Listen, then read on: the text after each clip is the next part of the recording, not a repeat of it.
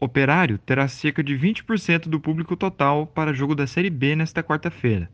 Segundo a assessoria do clube, a expectativa é que cerca de 2.120 sócios torcedores do clube estejam presentes na partida contra a Ponte Preta às 9h30.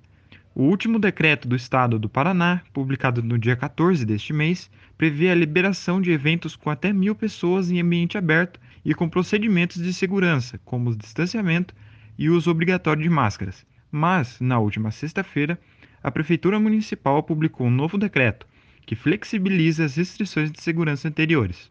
O documento retira o toque de recolher no município e libera a lotação de até 50% da capacidade total de estabelecimentos. Como procedimentos de segurança, o torcedor deve apresentar teste negativo PCR 72 horas antes ou antígeno com 48 horas de antecedência, usar máscaras e ter a temperatura aferida.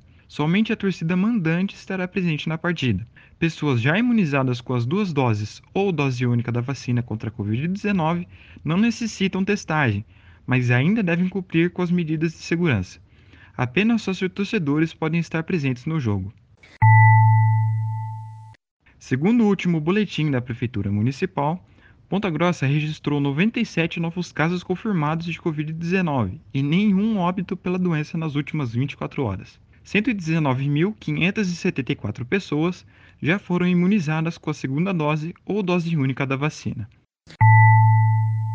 Eu sou Vinícius Sampaio e esse foi o Boletim Covid-19 Informação contra a Pandemia, uma produção diária do curso de jornalismo da Universidade Estadual de Ponta Grossa.